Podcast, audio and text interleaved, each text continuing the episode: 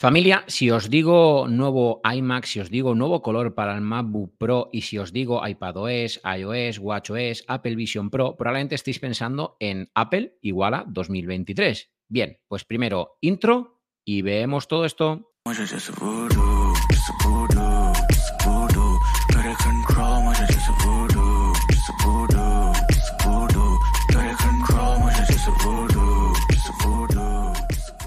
Muy buenas y bienvenidos, bienvenidas al episodio, jamás creí que lo diría, pero al episodio número 50. Y es que sí, esto ya podríamos casi considerarlo un podcast medio serio porque van ya 50 episodios, que quién lo diría cuando pensé en este proyecto que como sabéis ahora se llama Hablando con Siri. Y de hablar va la cosa porque hoy no estoy solo, hoy viene no solo mi gran compañero, sino que mi increíble y gran amigo Javi. Muy buenas, Javi. Muy buenas. Hablar se nos da bien, ¿eh? Nos gusta hablar. Vaya. nos gusta hablar. ¿Qué, ¿Cómo estás? Muy bien. De puente, entre comillas. Para el que ha hecho puente, porque yo no he podido Sí, hoy justo estoy grabando un blog y estoy contando un poco eh, lo de los festivos, los puentes, de los creadores de contenido, de cómo realmente una semana que parece que en teoría es tranquila porque la gente de tu entorno está de vacaciones, se ha pillado los días y está todo mundo quiere salir a comer, todo el mundo quiere seguir de fiesta. Pero claro, tú tienes que seguir tu ritmo habitual de vídeos y lo que para mucha gente es un día de descanso, es una semana de festivo, para ti puede ser, puede llegar a ser una semana más estresante de, lo habitual. Pero, tal cual. De, de, hecho, en mi caso, además, eh, los días laborales tengo que trabajar también, como sabéis, en mi otro trabajo. Y cuando llegan estos festivos es como mucha gente piensa, bueno, ahora vas a descansar, David. Pues no, son precisamente en los que más tienes que apretar el. Eh, bueno, iba a decir una cosa que no se puede decir, pero más tienes que apretarte para poder llegar a todo lo que tiene que ver con la creación de contenido. ¿Qué? Apretar el acelerador. Correcto, el acelerador.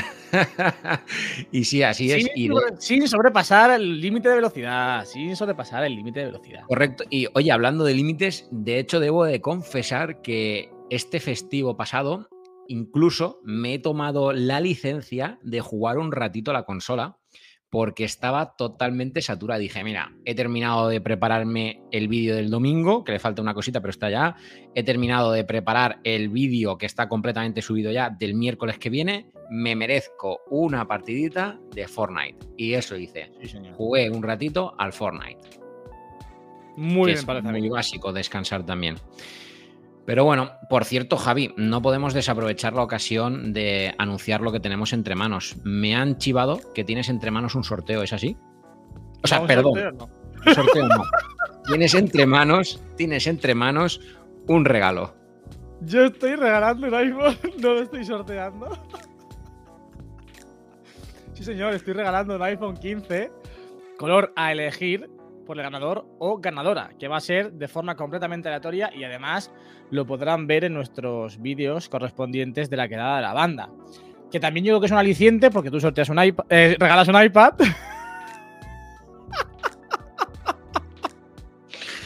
Luego, familia, os explicaré a los que estáis en Hero Hero eh, por qué esto tú regalas un iPad.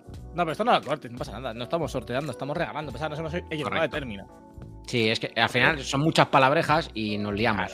Estamos regalando. Es igual, cuando decimos, es igual cuando la gente dice que cuando te, te indicaron porque dijiste pulgadas en vez de milímetros, pues te equivocaste. Correcto. De término. Por, por, la, por la inercia habitual, ¿no? Correctísimo. estamos regalando un iPhone 15 y un iPad Air.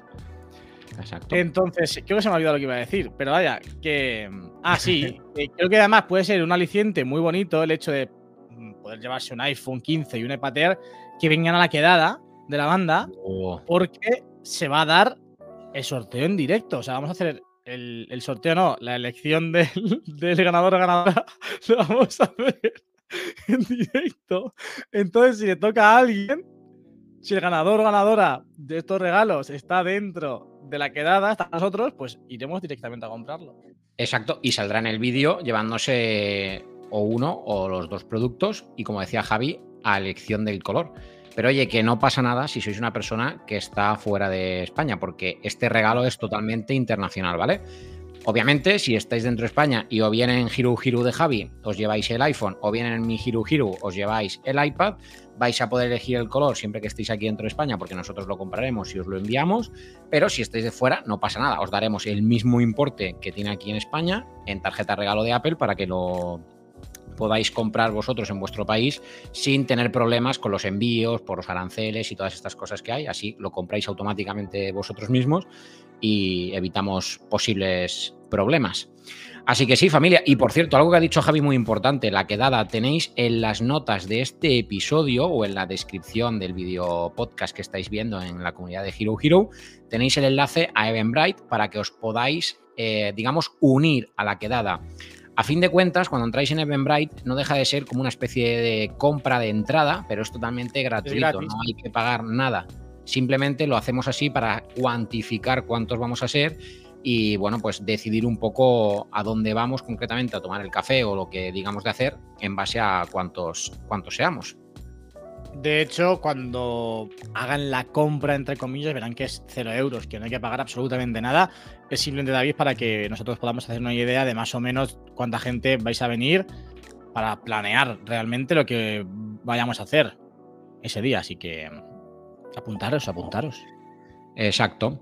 Bueno, pues dicho eso, vamos a entrar en materia porque posiblemente este sea uno de los últimos o penúltimo podcast del año, calculo, porque obviamente, os lo decíamos antes fuera de cámaras, es un vídeo podcast que para los que estáis en la comunidad de Hiru Hiru lo vais a ver en primicia el mismo día de grabación o como mucho al día siguiente, si me da tiempo a subirlo. Y claro, se va a publicar la semana siguiente, que sería la semana del 11 de diciembre. Por tanto, quitando de la ecuación la semana final, que es la de Navidad y Año Nuevo, que ahí probablemente sea muy complicado grabar podcast, pues estaríamos hablando de que queda un episodio más o como máximo dos episodios en lo que va de año. Así que he creído que junto con la celebración de el 50 podcast, iba a decir 50 aniversario, es el 50 podcast, eh, era una buena oportunidad para hacer ese resumen del año aquí con, con mi amigo Javi. Así que vamos a ver un poquito y a resumir qué hemos visto este año y bueno, quizá dejar alguna pequeña pincelada de qué esperamos ver en el próximo 2024.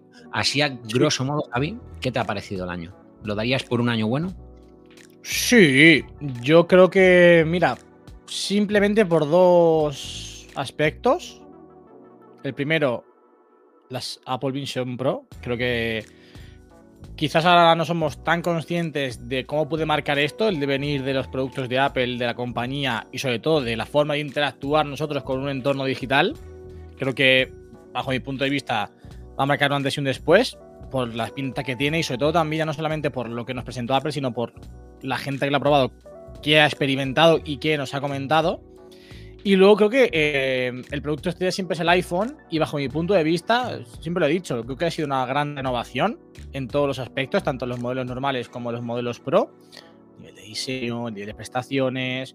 Por lo tanto, creo que sí que ha sido no ha sido el mejor año de Apple seguramente, y creo que quizás tampoco le podamos poner un sobresaliente, pero me parece que ha sido un buen año. Sí, yo coincido. Creo que, que, quizás no ha sido el mejor año que podamos recordar, porque cuando hablamos de años, pues siempre podemos meter en la ecuación incluso el lanzamiento oficial del primer iPhone, pero sí que sin duda ha sido un año que ha venido marcado por ciertas ciertos puntos o ciertas cosas que han marcado un poco la diferencia, ¿no? Hablábamos del iPhone 15, hablábamos de las Vision Pro, hay ciertos puntos en el roadmap de este año de Apple que sí que han significado un avance o un paso más allá dentro de esos productos o incluso dentro de, del hardware ahora cuando lleguemos al WWDC. Así que vamos a empezar resumiendo familia porque para que os ubiquéis en el tiempo, este año posiblemente nos ha faltado un Apple Event que podríamos haber catalogado que era el Apple Event de los iPads. Ya os anticipamos que este año, como bien sabéis, si sois eh, geeks de la manzanita, pues sabéis que este año no han habido iPad. Y es que el primer Apple Event de este año empezó en junio, en la WWDC, que tuvo lugar el, el día 5 una WDC en la que vimos, por un lado, iPadOS, iOS 17, tuvimos también macOS Sonoma, tuvimos, tuvimos WatchOS 10, nuevo, ojo, nuevo MacBook Air de 15 pulgadas, Final Cut Pro para el iPad, Logic Pro para el iPad y también las Apple Vision Pro. Y yo creo que Javi, sin duda, en este evento lo más destacado con lo que todos nos quedamos fueron las Vision Pro. Sí, sí, desde luego, al final. Ostras, yo era una persona, siempre he dicho, que no le llamaba nada atención el producto, el concepto que se había vendido, pero bueno, fue mi último evento dentro de la manzana y en un momento dado tuve que decir, paro de escribir porque es que lo que estoy viendo no me lo estoy creyendo. O sea, fue un producto que yo no tenía ningún tipo de hype y que me enamoró. O sea, me dejó con la boca abierta. Creo que la gran mayoría tuvimos esa sensación, ¿no? De ver algo completamente disruptivo, algo completamente nuevo que hasta el momento nunca hayamos visto. Sí es cierto que hay eh, productos similares, entre comillas, que de alguna forma intentan, pero creo que a tal nivel de integración y sobre todo hacerlo tan útil para la persona, para los usuarios, ningún producto ha sido capaz de hacerlo hasta el momento. Eh, y te digo, a mí me volaron la cabeza. O sea, es que tuve que dejar de escribir para ver lo que estaban contando porque dije, no me puedo perder esto. Y no era, o sea, no era capaz de asimilarlo realmente. Mm, me quedé con la boca abierta, sin palabras. y no, claro, si te quedas sin palabras, pues no puedes escribir, así que me tuve que parar. Vaya, buen juego de palabras. y oye, dentro de, las Vision Pro, porque yo creo que a todos nos pasa un poco eso, ¿no? Que nos quedamos como diciendo, wow, lo que, acá, lo que estamos viendo, ¿no? Lo que, estamos, lo que está aconteciendo. Pero, ¿qué crees que ocasionó, ¿no? Que, que pensáramos eso cuando ya teníamos en el mercado otras gafas. ¿Qué las hace diferente? Pues yo creo que toda la integración que tiene con el ecosistema de Apple y sobre todo que se, que se, mm, digamos, se alejan un poco de la típica gafa que sirve para jugar, para encontrarte con personas en un entorno virtual, para ver incluso películas, sino que son productivas. Es decir, para trabajar son súper útiles.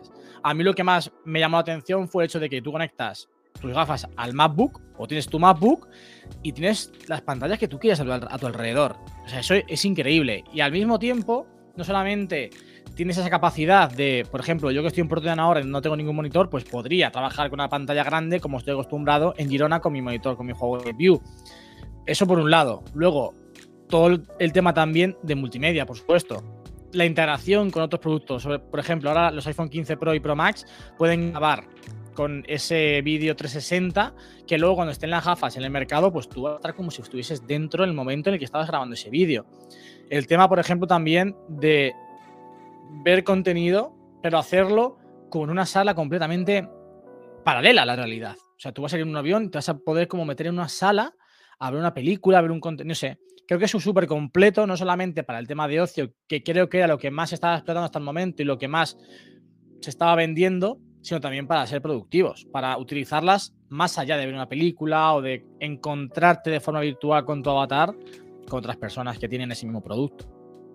Tal cual. Y luego a mí algo que me tiene bastante ansioso por comprobar es cómo voy a poder trabajar con las cosas que utilizo habitualmente, como por ejemplo Final Cut Pro, eligiendo yo cuánta cantidad, bueno, no sé si habrá limitación, pero cuánta cantidad de pantallas quiero. Imagínate poder trabajar con Final Cut con una pantalla exclusivamente para la línea del tiempo otra pantalla, en esta ocasión en formato vertical para tener todo lo, todo lo que tiene que ver con los ajustes de, los clips.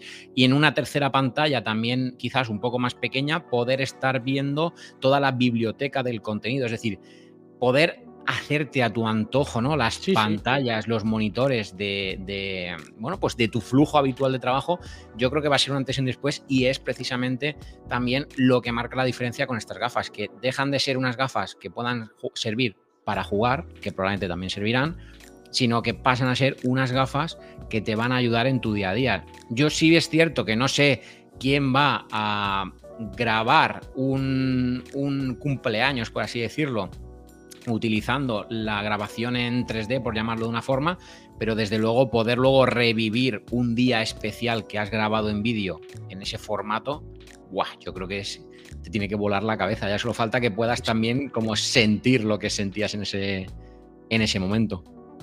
Completamente. Creo que, bueno, ya veremos también cuando llegue al mercado cómo llega, eh, qué ofrece, porque yo estoy seguro que cuando lleguen seguramente tendrán algo más de lo que ya se, se comentó, se habló.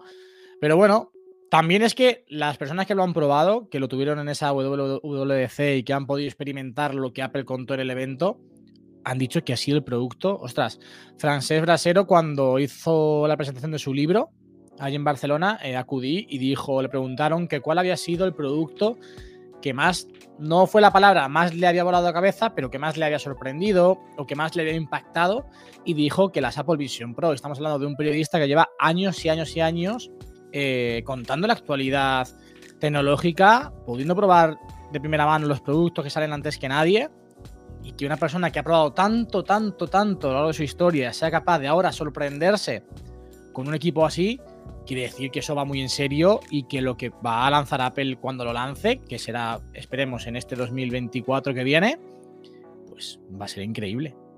Sí, y además yo también creo que va a ser increíble por el hecho de, estoy convencido de que todas aquellas personas que lo pudieron probar y ya se quedaron fascinadas, sin duda tuvieron que probar una versión mm, muy estándar, muy concreta, muy eh, muy medida, muy beta, muy que no se salga de, lo que se había pensado para esa, para esa prueba, ¿no? Entonces, cuando realmente tengamos como la, versión final en la que ya como usuario vas a poder interactuar a tu antojo con, el sistema operativo haciendo lo que quieras, probablemente todavía genere más expectativa y por tanto, pues oye, al final yo creo que, van a marcar sin duda un antes y un después. Yo lo único que deseo es que por favor lleguen aquí a España también el año que viene, que eso no está tan claro que vaya, que vaya a pasar. Sí, que no, se que no se demore mucho la llegada de España con respecto a la, llegada de Estados Unidos, pero bueno. Sí, porque incluso también habían algunos rumores que hablaban de, que la, versión, eh, la primera versión de las Vision Pro llegarían solamente a Estados Unidos y que sería una siguiente versión la que llegaría a, a más países. Yo solamente espero que esto no sea así, porque todos los que somos un poco geek estamos pendientes de ese lanzamiento y la verdad nos gustaría, al menos hablo en mi nombre, probarla sin duda y ver, bueno, y luego pensar a ver cómo mostrarlo en vídeo, porque yo no sé si lo has pensado, pero tiene que ser un poco... Va a ser, raro y complicado, ¿eh? Sí, sí, sobre todo para que podáis ver, porque claro, vosotros lo veréis en una pantalla que se ve en plano, pero nosotros lo estaremos viendo como en 3D, entonces va a ser como muy curioso de, contar y de, explicar. Pero bueno, en cualquier caso, lo veréis si llega tanto en el canal de Javi como en el mío, sin duda. Y oye, quién sabe si no veis también un viaje, ¿no, Javi? A comprar las Vision Pro. Sí, eso decíamos, de ir a Estados Unidos a por unas Apple Vision Pro. Ya veremos. Ya veremos a ver cuándo se acaban lanzando y lo que haya entre manos durante esas fechas, pero estaría muy guay, ¿eh? Yo tengo que confesar que me ha llegado de un seguidor a Twitter, que no he podido verlo todavía, pero me ha mandado un enlace de mm, como han creado como una página web para, digamos, para crear un, para crear, no, para mm, organizar un grupo e ir a, Estados Unidos para cuando sea el lanzamiento. Sí, como, como, es que no me acuerdo, una Expedición Tech España 2024, algo así lo han llamado, ¿no? O sea, no me acuerdo más caso, pero lo tengo lo tengo en, Twitter pendiente de, leer y de ver bien con detalle, porque me lo han mandado por mensaje privado y no, he podido verlo. Luego os lo paso al grupo y le echáis un vistazo. Pero ya te digo, tiene buena pinta y oye, es un, buen plan, ¿eh? Hacer una expedición tiene que estar. Yo me apunto. tiene que ser súper top. Yo también, sí, para la fecha es que puedo viajar, pero bueno. En cualquier caso, aparte de las Vision Pro, Javi, con el resto de sistemas, tú que por ejemplo has podido probar Final Cut en, iPad, ¿algo que destacarías de este año de los sistemas operativos? Pues lo que más me ha gustado es que, por ejemplo, es 17 a día de hoy nos ha vuelto a dar la autonomía que queríamos en el iPhone. Eso sí que lo destaco porque bueno, ya sabéis que el Yoga iOS 16 ha, hecho, ha, mermado mucho la autonomía de los equipos. Creo que ya no era culpa tanto del equipo en sí, sino de la optimización que hizo Apple con iOS 16. Con iOS 17 a partir de 17.1, creo que ahí sí que han mejorado y por fin otra vez tenemos el Pro Max, esa tranquilidad de, batería, de autonomía a lo largo del día. Y luego en el resto, bueno, Apple Watch, el Apple Watch con WatchOS 10, bien, Creo que le han pegado un pequeñito lavado de cara que pues lo hace atractivo. Y en el resto de sistemas, pues bueno, eh, iPadOS también ha mejorado ligeramente, macOS como siempre en su línea, muy poquitas cositas llegan porque al final ahí sí que Apple se centra mucho más en ofrecer un equipo o un sistema, mejor dicho, súper estable, que no tenga fallos, que al final eh, creo que es lo que tiene que hacer, porque ahí sí, que macOS es un sistema operativo para que la gente trabaje con él. Entonces, si ahí hay fallos, quizás lo que puede afectar a los usuarios es mucho mayor que si te afecta en el iPhone, que al final, pues bueno, yo qué sé, si te sale una foto mal, te sale una foto mal, pero no te quita, ¿sabes? Lo que me, lo, me refiero. Y bueno, creo que también de la WWC destacaría la llegada del, del MacBook Air de 15. Porque porque creo que le ha dado la oportunidad a muchas personas de tener un portátil de Apple con una pantalla grande que hasta ahora nunca habían podido tener porque al fin y al cabo se tenían que ir a un MacBook que seguramente para la gran mayoría de personas que querían un, portátil de, yo sé, 15 pulgadas, pues tampoco les merece la pena porque querían hacer lo mismo que, hacían con, una, con un MacBook Air, pero para ello se tenían que gastar muchísimos euros más en algo que realmente pues no merece la pena para el uso que ellos le van a dar, obviamente.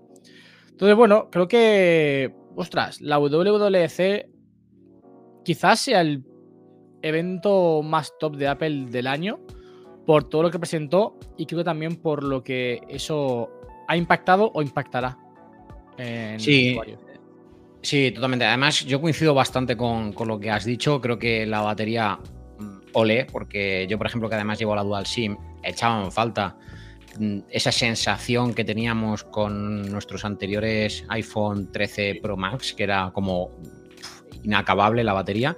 Entonces yo creo que hay tarea pendiente que tenía Apple y bien resuelta. Y luego los sistemas operativos, yo de, de macOS Sonoma, por empezar, aparte de que evidentemente, como dices, ahí no podemos permitirnos fallos, yo sí destacaría positivamente la parte de cómo ahora se organiza visualmente un poco el sistema a la hora de ocultar las carpetas que tienes en el escritorio ya de forma nativa, sin necesidad de depender de aplicaciones de tercero. Los widgets interactivos a mí me dan la vida, especialmente. a mí me gustan mucho los widgets. Exacto, especialmente a mí en mi caso el de calendario y el de recordatorios, que yo lo utilizo, no sé, día sí, día también y varias veces y con varias listas. Entonces, en ese caso es verdad que ha sido una actualización mucho más plana, pero las poquitas novedades que han llegado creo que son muy funcionales, sobre todo para los que pasamos muchas horas con, con macOS, en este caso macOS Sonoma. Y luego yo también quiero destacar a favor, pero a la vez en contra, un WatchOS 10. Yo WatchOS 10 le ha dado un aire nuevo a mi reloj que me ha gustado mucho. Eh, es una forma para mí más coherente de tener mm, la interacción con el sistema. Me parece que es más coherente usar el botón, por ejemplo, para activar el centro de control y no deslizarlo sin querer. Creo que la parte de widgets eh, que se acumulan, pues eh, creo que también es bastante guay. Y luego, al final también, lo que tengo que tirar a las orejas en mi caso es que sí es verdad que con el Ultra, el, el primero, digamos que la batería me ha mermado bastante, pero que bastante. Y eso es algo que... ¿Has actualizado la última? Sí, y de hecho cuando, cuando, cuando hice la actualización, bueno, lo que hice primero fue restaurar por completo, después del famoso vídeo en el que no me aguantaba eh, más de un día y medio, eh, restauré de cero esa misma semana en la que visteis el vídeo y justo, creo que, bueno, lo mencioné en, en Hero Hero, si no recuerdo mal, conseguí 49 o 50 horas de autonomía, es decir, dos días completos, pero con dos mediciones de sueño, que es lo de menos, y sí con dos entrenamientos eh, intensos de musculación de una hora más unos 15 minutos cada día de caminar, también con el, activa, con el entrenamiento activo. Entonces, bueno, muy bien, ¿no? Claro, ahí ya muy bien, porque estamos hablando de dos días de autonomía. Es verdad que ya no es dos días y medio como antes, pero también comprendo que ha pasado un año desde que tengo el Watch y obviamente, pues como todas las baterías se van mermando, aunque la salud es bastante buena, un 96% si no recuerdo mal.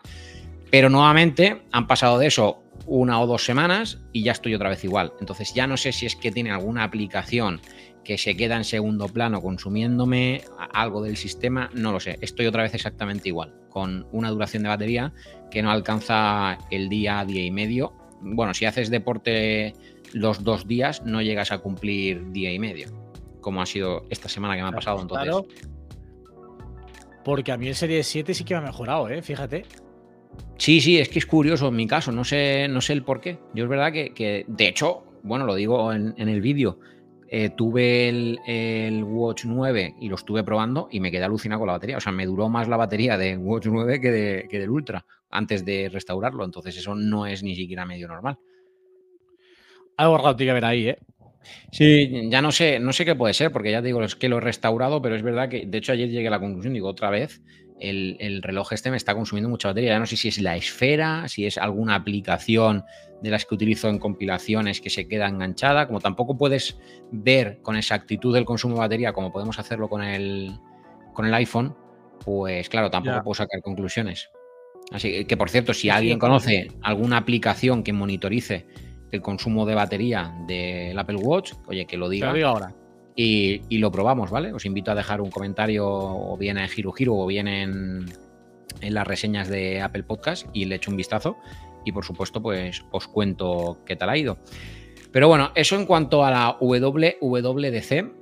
Como hemos dicho, WatchOS, iOS, iPadOS, macOS, MacBook Air de 15, que suscribo lo que decía Javi, de hecho ya lo mencioné en el podcast de, de la banda, gran producto para abarcar el público que se quedaba ahí entre medias de un MacBook Air, pero que necesitaba una mayor pantalla y no quería dar el salto al MacBook Pro de 16 pulgadas, que es económicamente hablando un salto muy grande de uno a otro. Las Vision Pro y Logic Pro y Final Cut para, para iPadOS. Y desde ahí, desde ese momento del 5 de junio hasta septiembre, no hemos visto nada. Y claro, en septiembre llega el que posiblemente, no sé si coincidas conmigo, es el evento del año, el evento de los iPhone. Sí, siempre es el más esperado, por la gran mayoría. Porque al final el iPhone es el producto estrella y es lo que se renueva justo en ese.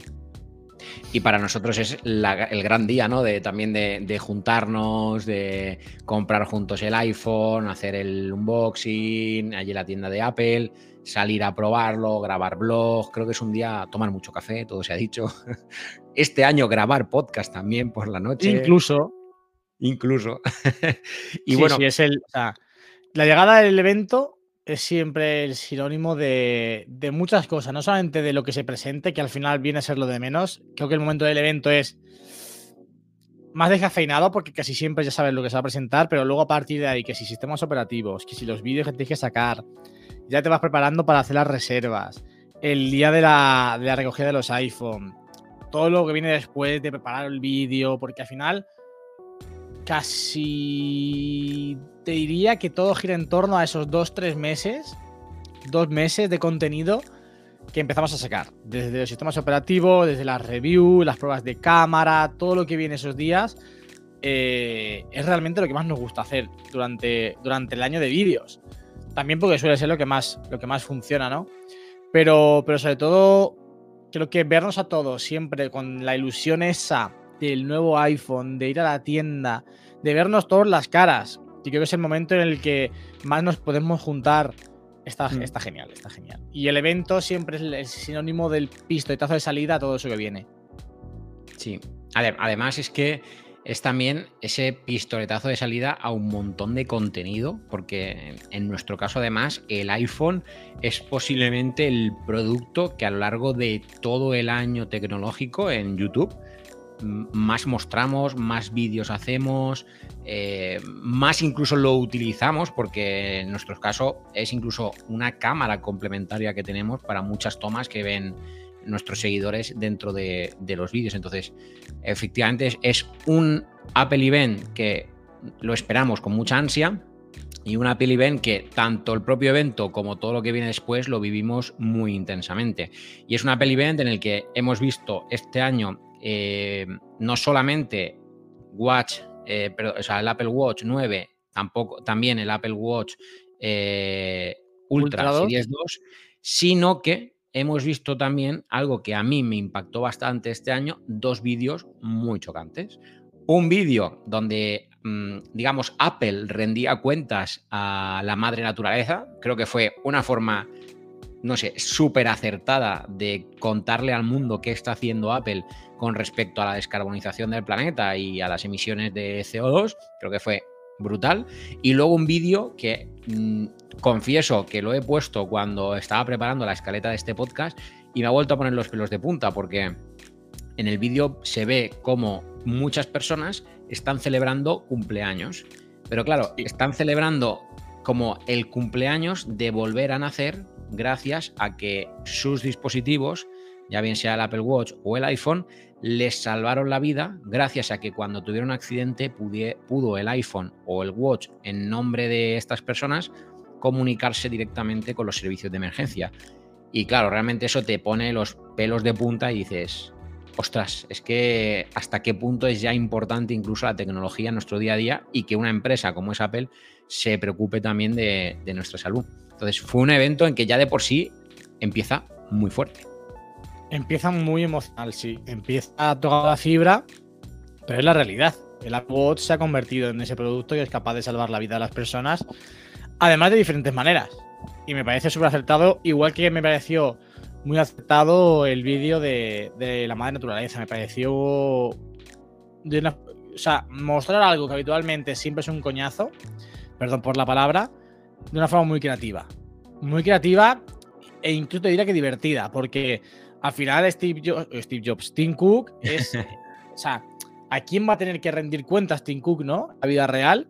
Pues ahí rendía cuentas a la naturaleza. Y me pareció súper, súper acertado, muy curioso, aunque es cierto, quizás alargar un poco el tema, pero, pero muy, a mí me gustó mucho, o sea, me hizo muchísima gracia y, además está súper bien hecho. Todos los efectos que hay antes, durante y después de realmente lo que va ocurriendo en cuanto a lo que es la climatología en torno al Apple Park, me pareció increíble. Sí, tal cual. Y de hecho, yo si me tengo que dar con algo de todo lo que has dicho es el... A mí me impactó, porque esa es la palabra, mm, ver a Tim Cook rendir cuentas. O sea, fue como muy, además, en un rol o en un papel en el que se le veía con la voz mm, al principio no muy firme, eh, como si estuviera tembloroso, no de temblar, sino de, como la sensación ¿no? que te transmitía. Y yo creo que fue brutal. Y oye, me sorprendió ver cómo se metió en el papel, porque desde luego ya me extrañaría a mí que en su día a día se tenga que someter a ese tipo de rendir cuentas. Probablemente sea todo lo contrario, la gente le rinde cuentas normalmente, normalmente a él. Entonces, creo que para mí sin duda lo más, lo más impactante de, ese vídeo, que efectivamente duró bastante, como, como decías, eh, fue eso, sin, sin lugar a dudas. Pero bueno, y además, por cierto, en este evento vimos algo que puede, y yo creo que puede ser como el primer pasito. Y es que por primera vez vemos el apellido Pro en los chips de los iPhone, eh, en este caso 15 Pro y 15 Pro Max. Un apellido que este año en concreto ha venido acompañado a un procesador que es más potente a la hora de mover especialmente los gráficos y en eso se centraron y acompañado viene con nuevos juegos que son AAA que puedes perfectamente empezar a jugar en la consola y seguir en el iPhone o viceversa, como por ejemplo el Resident Evil, ¿no? Mm, ¿Crees que puedes, podemos estar ante un intento de Apple de llamar a las grandes compañías de videojuegos para que vean en Apple una oportunidad también? El tema de juegos y Apple siempre genera dudas, ¿eh? A mí me mm. generan muchas dudas. Aparte también porque tampoco soy un público súper objetivo de... O sea, objetivo, un público realmente interesado en eso, ¿no? No juego en el iPhone. Realmente yo cuando he jugado, tanto ahora como antes, pues siempre la ley y siempre un juego muy concreto, concreto es el FIFA. Si he jugado alguna vez al GTA, pero realmente el juego que siempre a mí me ha llamado y me ha transmitido esa, ese hype ha sido el FIFA. Por, lo tanto, también me pilla un poco lejos el hecho de poder valorar lo de los juegos en el iPhone. Yo creo que si Apple tuviese que, de alguna forma, pegar un golpe encima de la mesa con algún producto en cuanto a lo que es el juego, sería quizás el Apple TV. Pero eh, también es verdad que este año me parece que sí que han dado un pequeño salto hacia adelante, pudiendo conectar el iPhone a una televisión, a un monitor y jugar realmente con él. O sea, la gente ya hemos visto muchísimos, muchísimas personas, muchísimos creadores que lo han probado y han dado una opinión que es una experiencia increíble, ¿no? Poder hacerlo. Ahora bien, ¿dónde puede llegar eso? ¿Va a pasar de lo que se vendió, que van a ser dos, tres títulos al año como mucho? Veremos, veremos. También quizás estará marcado por un poco cómo se mueve el mercado de, de los videojuegos a nivel de consolas en los próximos años, ¿no? Porque si un iPhone te da la misma potencia, la misma capacidad de gráfica que una consola, pues oye, quizás haya compañías que en vez de empezar o de seguir lanzando consolas, simplemente lo que hacen es lanzar videojuegos que además creo que es lo que le sale más rentable. Con mi poco conocimiento del mundo del videojuego, pero si no me equivoco, creo que, por ejemplo, PlayStation no son nada más dinero, realmente gana dinero con los juegos que vende para la Play 5 y con la Play 5. Entonces, quizás por ahí puede haber oye, una evolución en el sector y quién sabe si dentro de poco, pues la, la consola es el iPhone. Sí, pero yo creo que has dado una clave, ¿no? Porque yo creo que el iPhone puede servir para atraer a gente, sobre todo a los, a los, perdón, a los creadores, ¿no? A las empresas de videojuegos. Pero yo creo que has dado con una clave importantísima que es si Apple tiene que hacerlo, lo va a hacer con el Apple TV. Entre otras cosas, porque cuando tú juegas con el iPhone, lo haces estando sometido a una necesidad de batería X, que es la que tenga el iPhone y claro, también a un calentamiento en un dispositivo que va mucho más hermético y que por tanto le cuesta mucho más difundir el calor que, por ejemplo, el Apple TV. Pero además con el añadido de que tú, por ejemplo, a un Apple TV el día de mañana le pones un chip Apple Silicon y le pones ventilación activa gracias a tenerlo conectado a la corriente y a un mayor espacio de producto, porque perfectamente puedes prepararle un pequeño ventilador con ranuras para que pueda expulsar el aire caliente, y sin duda, o sea, estaríamos ante no solo un Apple TV, sino ante una consola muy potente. Entonces yo creo que ahí Apple puede avanzar sobre todo y puede intentar hacer, por un lado, el llamamiento a nuevos eh, desarrolladores de videojuegos, como por ejemplo pues, cuando hablan con, de redes y de Neville, no deja de ser una marca o una firma de nombre. Entonces eso puede hacer que cada vez más se animen y a la vez eso hacer que Apple diga, oye, que aquí puede que haya negocio. Vamos a intentar lanzar la línea de consolas, entre comillas la palabra consolas, con nuestro Apple TV permitiendo que tenga soporte eh, para estos videojuegos AAA que son conocidos por todos. O, incluso permitir que lleguen videojuegos que aunque no sean AAA, pues sean súper mega famosos. A ver, Fortnite no, porque sabemos lo que tiene con, con Epic Games, pero eh, no sé, yo me imagino perfectamente jugando a Fortnite en, en el Apple TV y sería súper placentero estar viendo la tele y poder jugar en un momento determinado gracias a que también se puede conectar un mando de Xbox o de PlayStation. Entonces yo creo que ahí podemos ver un avance importante, pero sí, como decíamos, pues llega los eh, iPhone 15 Pro y Pro Max con el nuevo procesador A17 Pro y oye, también todo se ha dicho, que yo creo que aquí coincidimos, ¿no, Javi? El iPhone 15 ha dado un salto importante si hablamos Mm, de saltos, por ejemplo, del 13 al 14 hubo un salto más pequeño que del 14 al 15, especialmente por las cámaras. Sí, sí, sí. Además, ostras, eh, cuando lo Apple lo presentó, mucha gente, bueno, mucha gente, hubo muchas personas que dijeron que era un salto, que era un 13, que era, perdón, que era un, 14. vamos a ver, tienes cambio de diseño, tienes una cámara, que a mí es lo que más me ha enamorado, que es el 5 620 milímetros, que es una auténtica maravilla. O sea, la calidad que ofrece esa lente es espectacular. No me voy a cansar de decirlo, tanto a nivel de fotografía como a nivel de vídeo. Y solamente eres capaz de experimentarlo y saber dónde llegar cuando lo tienes en la mano y empiezas a utilizarlo. Es una auténtica burrada. No solamente puede tener un 120 milímetros, que eso ya sí que lo tienen otros, otros teléfonos de la competencia, pero sobre todo la calidad. O sea, la calidad que te ofrece es una locura. O sea, yo muchas fotos las hago con el por 5, me alejo realmente por lo bien que es que no tiene. Tiene un look muy, muy agradable y que a mí me, ha encantado. Pero también, como, como te he comentado, creo que tiene cositas. Ostras, eh, hace mucho tiempo que no me tantas, tantos, son pequeños detalles, pero son cosas que te hacen utilizar el iPhone 30. Por ejemplo, el tema del peso. Los quedamos súper sorprendidos, nada más sacarlo de la caja, de la reducción que había habido en cuanto al peso del Pro Max. El botón de acción, que mucha gente dirá, nah, eso es una minucia. Ostras, ya mi botón de acción me hace que pueda utilizar el iPhone de una forma más cómoda, más sencilla y poder ser más productivo. También dependerá de, cómo tú utilices el iPhone, ¿no? Pero yo, por ejemplo, el hecho de poder hacer que se abra una carpeta de atajos con el botón de acción, pues me parece una auténtica gozada. Probé con el, hecho de cambiar entre modos de concentración, probé el hecho de eh, sacar la cámara de forma automática cuando pulse el botón de acción. No sé, creo que son cositas que si viniesen de forma individual, pues tampoco sería para tanto, pero que el conjunto de las grandes novedades que ha metido Apple, la cámara, el diseño, el tema del titanio, que lo hace más em, agradable a la hora de cogerlo, el botón de acción, pues ostras, en su conjunto yo creo que sí que ha habido un cambio. Sobre todo si, yo por ejemplo, si veo el cambio que hubo del 13 Pro Max a 14 Pro Max, pues fue menor que el que ha habido este año. Así que por eso digo que, que, ha sido un salto y una generación muy buena.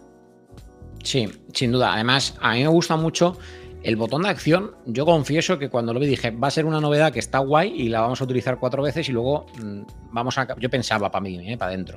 Digo, voy a acabar volviendo a ponerle el activar o desactivar el, sonido. Pero es que todo lo contrario, al final es súper cómodo poder, en mi caso, activar la cámara o incluso hay ocasiones cuando voy a, a, salir a grabar o, por ejemplo, cuando hice viaje a Girona, que a veces grabas tomas con el iPhone, lo que ponía era no solo que abriera la cámara, sino que la abriese directamente en modo vídeo.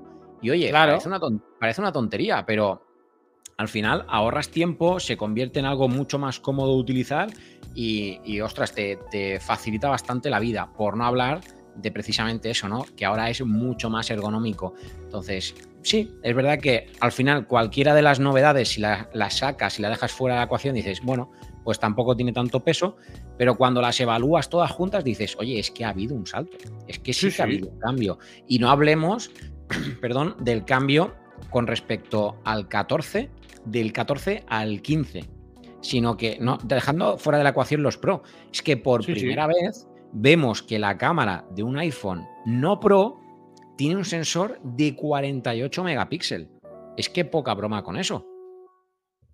Completamente. No, me voy a adelantar antes a lo que ibas a decir, pero es la realidad, que el salto también en la gama normal ha sido gigantesca. O sea, incorporan primero la, isla dinámica, que ya pues ah, simplemente por el apartado estético, tú ya cuando veas un iPhone de frente vas a dudar si es el normal o es el Pro.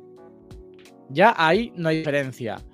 Sí hay diferencia en la pantalla, que no es eh, ProMotion, que quizás creo que es lo que le falta a ese teléfono, pero el resto de aspectos te incorpora el hecho de tener un 48 megapíxeles, que me, parece que yo creo que es súper importante, un pequeño teleobjetivo, que no es gran cosa, pero tienes un PO 2, que a la hora de hacer fotos o grabar vídeo te va a venir muy bien. Es la primera vez que un modelo normal, ya sea el normal o el Plus, tiene un teleobjetivo óptico. Pues oye, es que me parece que eh, en muchísimos aspectos estos modelos han dado un gran, salto, un gran salto con respecto a los anteriores. Y tanto es así que yo lo he dicho siempre cuando me preguntaban, ¿qué me compro el 13 o el 14? Cómprate el 13 porque es lo mismo. Hmm. Ahora, pues mira, si quieres un 15 está muy bien porque realmente es casi un 14 Pro. Que le faltan algunas cosas para ser un 14 Pro, estamos de acuerdo.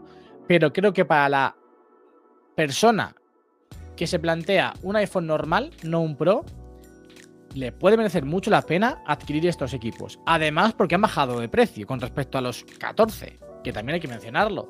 Que esto ya se le critica mucho a Apple siempre el tema de los precios cuando los sube, pero se ha hablado, se ha ido enseguida. Eso de que han bajado el precio se ha ido enseguida, se ha perdido enseguida. E igual que lo criticamos mucho cuando se criticó el año pasado porque me pareció un abuso, ahora que han. que yo lo dije, yo me acuerdo de decirlo varias veces.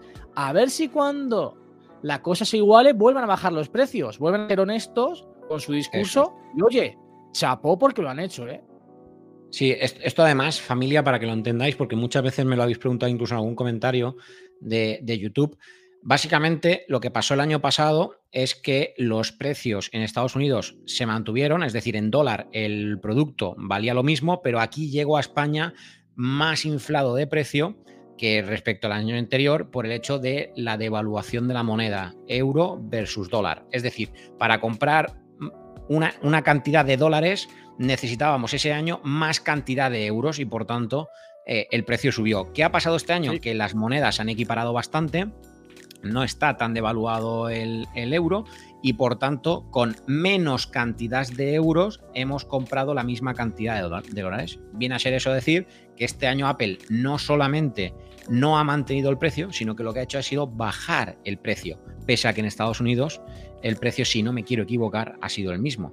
Pero aquí en España... Cuando se rumoreaba que incluso podría subir, porque muchas veces se había hablado de que el modelo Pro Max iba a subir de precio. No solamente no ha subido, sino que ha bajado. Y algunos dirán, no, cuesta lo mismo. Cuesta lo mismo el modelo base, pero el modelo base de hoy no es el modelo base del 14 Pro Max. Esta vez tenemos más almacenamiento, que eso hay que tenerlo en cuenta. El modelo base, por ejemplo, de los normales sí que ha bajado. Sí, sí, sí. y, y, de hecho, a mí me chocó mucho. O sea, yo no comprendí, porque al final, normalmente, cuando los rumores son tan fuertes de, bueno, va a subir, va a subir un montón, más o menos, pero acaban subiendo. Es verdad que dices, oye, pues sí, han subido. A lo mejor no tanto como. El río suena agua lleva. Exacto, pero es que este año ha sido como, de hecho, estaban hablando de subidas desmesuradas de precio y ha pasado totalmente lo inverso. Y es como, yo sinceramente no terminé de entender lo que estaba pasando, la verdad. Pero bueno, oye, agradecidos nosotros, especialmente porque hemos invertido la misma cantidad, por ejemplo, en mi caso no, porque yo ya el año pasado compré el de 256, pero en el caso de Javi ha invertido la misma cantidad de dinero de un año a otro, pero ha ganado en el doble de almacenamiento este año, porque como decía, y os lo explicaba Javi, este año los iPhone Pro no parten de 128 gigas, sino que parten de 256 gigas. O sea que, oye, creo que también ha sido un valor añadido bastante importante para estos iPhone. Sí. sí. sí. Y bueno, luego tuvimos también el Watch 9 y el Watch eh, Ultra Series 2. En mi caso, yo he podido probar el Series 9, creo que ha sido una renovación bastante continuista, bastante lineal. Yo creo que es una renovación en la que cada vez esperamos más de ella y cada vez quizá llegan menos novedades, pero tampoco hay mucho margen para poder incorporar nuevas cosas que no sean nuevos sensores o, algo similar. Entonces, bueno, una renovación OK estándar, pero no es un producto para comprar aquel que tenga, te diría, de un Series 6 en adelante, salvo que por temas de batería, que lo tenga muy destrozado de batería, pues diga voy a renovarlo este año. Pero si no, no es un dispositivo para andar renovando, salvo que, oye, no tienes ningún Apple Watch y puedes permitirte o también necesitas todas esas funciones entrar directamente en la gama de Apple Watch, pues oye, Series 9 es un productazo que te, va a cumplir con creces incluso en términos de batería. Y luego, si hablamos del Ultra 2, tenemos a Javi, que sí que lo Has, tú lo has podido probar. Sí, lo he tenido durante un mesecito y bueno, la sensación es prácticamente la misma que ya con el Ultra de primera generación cuando también lo estuve probando. Esta vez sí que es cierto que me ha tentado aún más quedármelo, ya en el vídeo, porque yo tengo un Serie 7 y ostras, la diferencia en autonomía sí que es grande, ¿eh? Es grande porque al final con el Ultra 2 yo me olvido casi de cargarlo. Mm, afortunadamente también carga muy rápido, entonces en cualquier momento lo enchufa, se carga y te da esa tranquilidad de tener un... Yo lo cargaba cada dos noches. Justo antes de dormir, la segunda noche lo enchufaba y fuera. Además lo enchufaba muy poquito tiempo, porque además como tampoco llega ni al 20 ni al 10%, sino que se queda como en un 40, en un 35, que incluso seguramente podría aguantar un día más, ¿no? Pero bueno, yo acostumbrado a cargar cada, día mi serie 7, pues cada dos días yo cargaba, cada dos noches, una noche sí, una noche no, cargaba mi Apple Watch Ultra y, encantado. Además, cuenta con dos esferas que son mis, dos favoritas, que era la modular Ultra y la guía, las cuales tampoco están en ninguno de los modelos normales, ni en el Series 9, ni en el Series 8, ni en el Series 7, que es el que yo tengo. Y también es cierto que el doble toque es útil, pero quizás no es tan útil como podríamos esperar. O al menos para mí no lo ha resultado. realmente ha habido pocas veces que ahora ya con mi serie 7 haya ido a hacer el doble toque porque estuviese acostumbrado. Quizás si lo hubiese tenido más tiempo el Ultra, pues sí que me habría llegado a acostumbrar a utilizarlo, ¿no? Pero, pero bueno, aún así, creo que en, en ciertas situaciones sí que viene bastante bien. Pero volvemos a lo de siempre. Tiene un precio prohibitivo. A pesar de que me han bajado de precio. Vaya, y eso prohibido volver a recordármelo. ¿eh? Pero oye, ¿sabes en lo que...? Porque yo el doble toque le vi utilidad cuando estuve probando el Series 9, pero más allá de lo común, que sí, que es verdad que, pues oye, vas con las bolsas de la compra, pues para esas situaciones puntuales, genial, pero al final son eso, situaciones puntuales. Sin embargo, para situaciones del día a día, yo dije, wow, con el Ultra 2 esto lo usaría mucho, y es que yo con el Ultra 2, como todo el mundo, o sea, con el Ultra, como todo el mundo sabe, activo siempre con el botón de acción el temporizador de un minuto. Cuando entreno todos los días y pues no sé, si son 5 o 6 ejercicios, vamos a poner 5 por 4 series, 5 por 4, 20. Es decir, yo pongo 20 temporizadores en un entrenamiento. Claro, yo cuando voy a pausarlo necesito llevar mi mano al reloj y tocar cualquiera de los botones. Entonces yo lo pensaba y decía, oye, Igual que tenía que poner el temporizador a mano con el Series 9, si hubiera tenido el Ultra, le daría al botón y luego a la hora de pararlo simplemente haría el pellizco y se pararía. Y ahí dije, oye, me podría haber venido bien.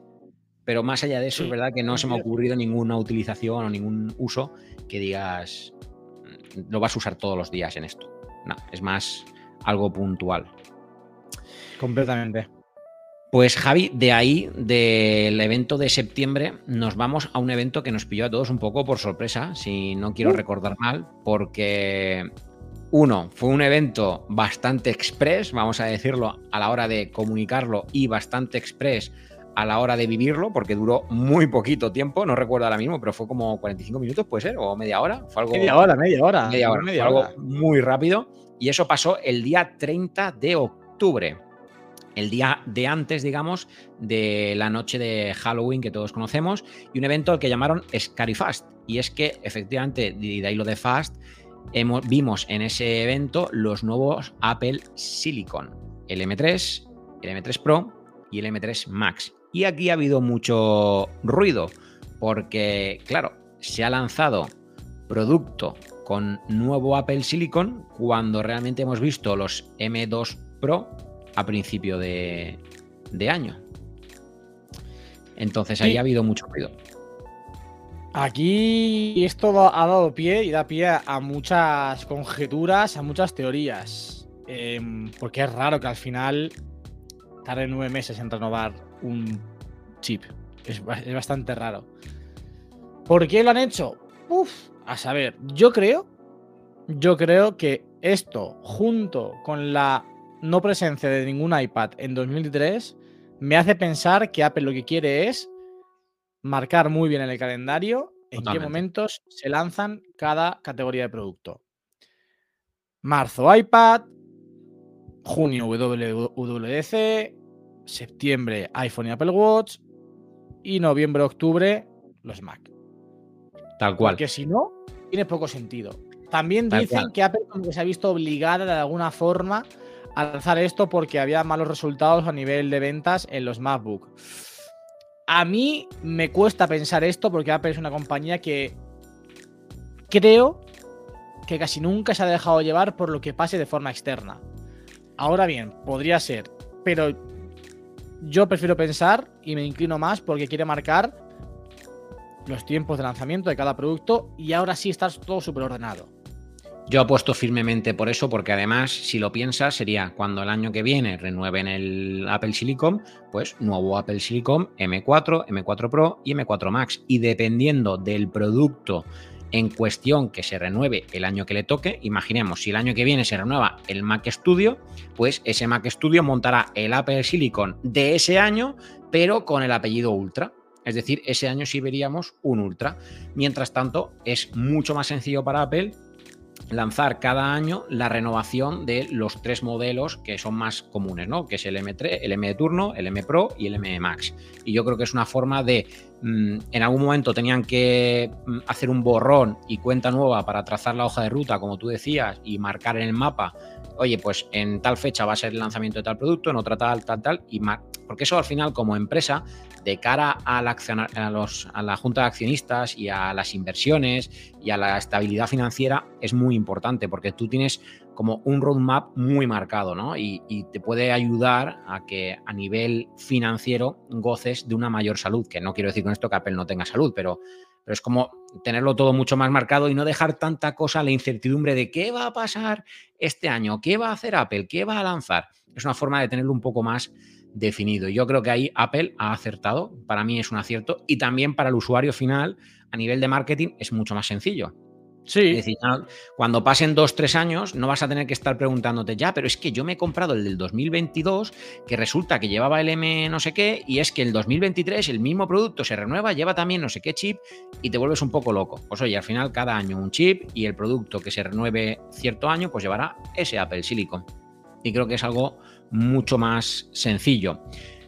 Que por cierto, no vimos solamente en media hora, porque lo concentró en media hora, como dices, pero vimos también algo de hardware. Y es que vimos nuevo iMac de 24 pulgadas que monta el Apple Silicon M3, a nivel estético es 100% igual, y nuevos MacBook Pro que estéticamente igualmente son 100% iguales, con un asterisco al final de esta frase. Y es que los modelos que compras con la etiqueta Pro, es decir, M3 Pro o M3 Max, puedes elegir entre el clásico color gris o el nuevo negro espacial. ¿Has tenido oportunidad, Javi, de ver el negro espacial? Sí, el negro espacial lo he visto y me ha gustado mucho. Es verdad que cuando tú me lo dijiste, me comentaste que, era menos negro de lo que parecía, pero aún así me parece súper elegante. O sea, me parece un color muy, muy elegante. No me llega a gustar tanto como me gusta el medianoche del MacBook pero sí que es muy bonito, muy bonito. Sí, y cero huellas, ¿eh? Solucionado el problema del mediano, del azul mediano. Uh, bueno, es un problema menor.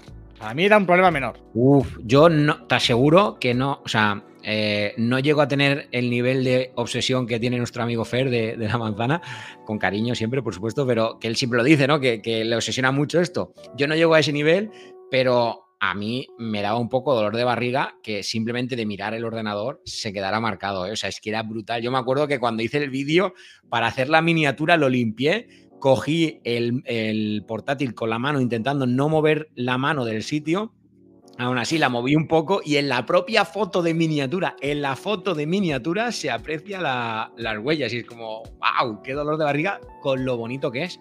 Que para mí, te diré que es, creo, el producto dentro de Mac más bonito en color que Apple ha sacado nunca cuando hablamos de color. Cuando vi el lanzamiento del negro espacial dije, este es para mí el más bonito de, de todos, pero es verdad que una vez probado, una vez tenido en casa, es lo que te decía y lo que tú has contado ahora, ¿no? Que no era tan negro como me esperaba. También es verdad que yo al final, durante ese tiempo que lo estuve probando, no dejaba de estar al lado de mi gris espacial. Entonces, claro, mm, si ya de por sí no es tan negro como parecía, y aparte lo pones al lado del gris espacial, era, es verdad que había momentos que decía, ay, es que parece que no, no es tan negro, ¿sabes? No marca tanto la diferencia. Claro, efectivamente, me condicionaba mucho. Y luego del, iMac, pues nada que decir, que yo sigo llorando la no existencia de un iMac de 27 pulgadas o de 32. Tal cual. Parece que no, parece que no vamos a tener iMac Pro, por decirlo de alguna manera. Sí, yo quería pedir, bueno, año a año lo suelo pedir, venga, este año, este año, pero es que yo creo que ya me voy a rendir en, mi pensamiento. Sí, tú déjalo ahí y oye, si sale, pues sale. Eso lo te llevas.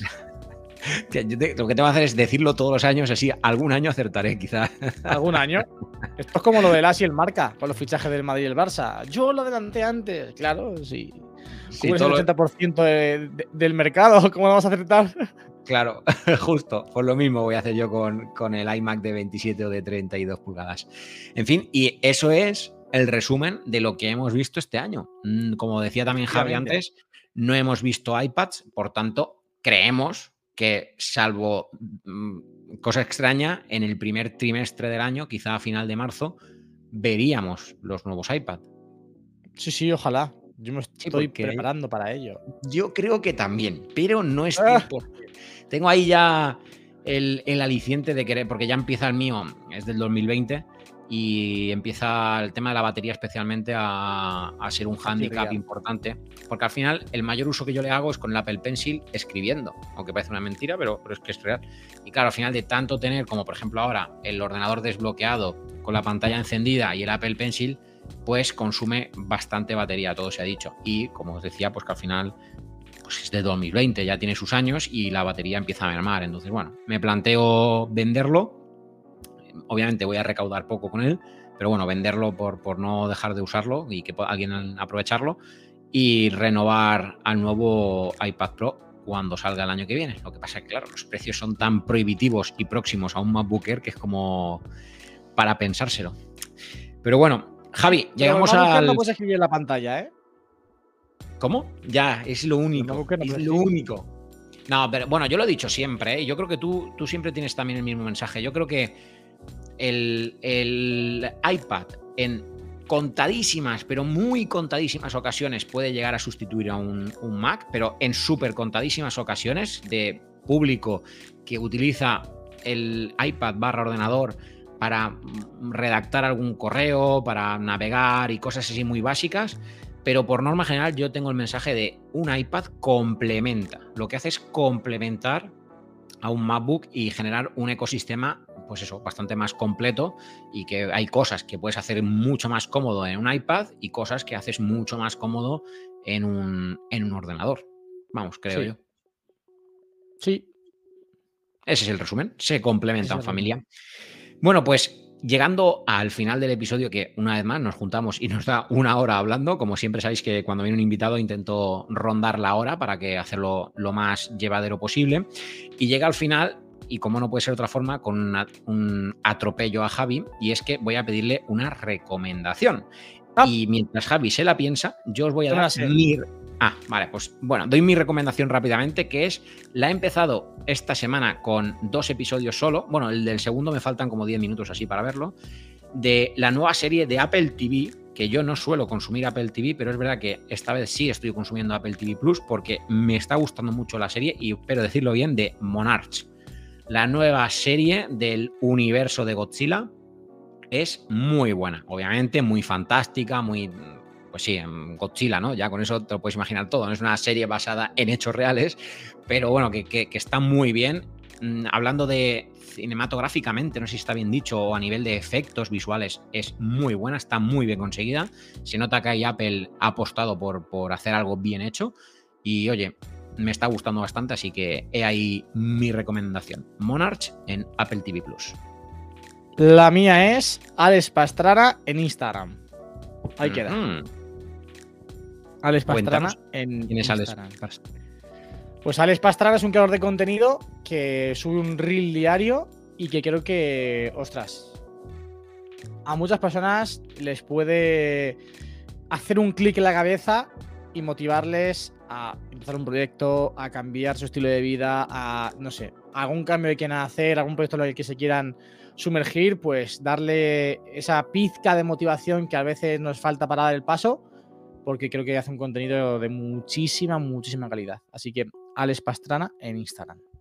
Alex con De todas formas, en las notas, ya me lo he apuntado para que no se me olvide, en las notas del episodio, así como en la descripción del video podcast dentro de Hiru vais a tener los enlaces de tanto la recomendación de Alex Pastrana en Instagram, la recomendación de Monarch en Apple TV Plus, la lista para apuntaros a la quedada a través de Eventbrite del próximo, que no lo hemos dicho, por cierto, 23 de diciembre en Madrid, así como los enlaces a Hiro Hiro de Javi y Hiro Hiro, bueno, si estáis en el video podcast ya estáis aquí dentro y si no, pues en mi Hiro Hiro, para que podáis acceder al regalo por parte de Javi del iPhone 15, recordad, color a elegir, o por mi parte de un iPad Air con Apple Silicon M1, también color a elegir, y ambos un regalo internacional en caso de que el ganador o ganadora pues sea internacional. Y Javi, nada más que agradecerte una vez más que te pases por esta, que ya sabes que es tu casa. Yo creo que ya es la tercera o cuarta vez que te pasas por aquí. Al final es un gustazo, pues eso, charlar aquí entre amigos un ratito. Además, un poco atropellado, tengo que decirlo, familia, porque se lo dije corriendo y su respuesta fue sí, sin problema. Y es verdad que lo he medio atropellado para grabar este, este episodio, así que por mi parte ahí disculpas. Y Javi, como suelo hacer, te voy a dejar al mando de la despedida de este. Está, está Javi, para, que, para los que estáis en formato podcast, está jugando con las reacciones de, la cámara, gracias a Mako Sonoma, que ahora reacciona pues con pulgares, con globitos, con fuegos artificiales. fuegos artificiales, que diga, con cosas chulas, incluso con una luz de discoteca. Ahí está, jugando. Sí, pues Javi, querido amigo, muchísimas gracias por pasarte en este episodio que, oye, parece que no, pero a mí me ha hecho ilusión que sea el episodio número 50. Mm, cuando empecé esto del podcast, que tú empezaste antes que yo y lo hablábamos de, oye, me acuerdo que lo hablábamos entonces con María también de Soriano Tech. Sí, María no ha empezado María no ha empezado todavía y yo aquí estoy 50 episodios después, que oye, para mí es un, un reto, digamos poder seguir también con el podcast y encajarlo dentro de las 88 mil millones de cosas que llevo yo hacia adelante normalmente por hecho de tener otro trabajo. Entonces, como digo, todo un reto. Javi, te dejo que despidas el episodio y en cuanto tú lo despidas, lo corto. Así que muchas gracias, amigo mío, y nos veremos en una próxima seguro. Ya sabes que es un placer como siempre, igual que es un placer que vosotros estéis al otro lado escuchando el podcast de David, que seguro que en el próximo episodio habrá o vendrá con más y mejor. Chao, chao.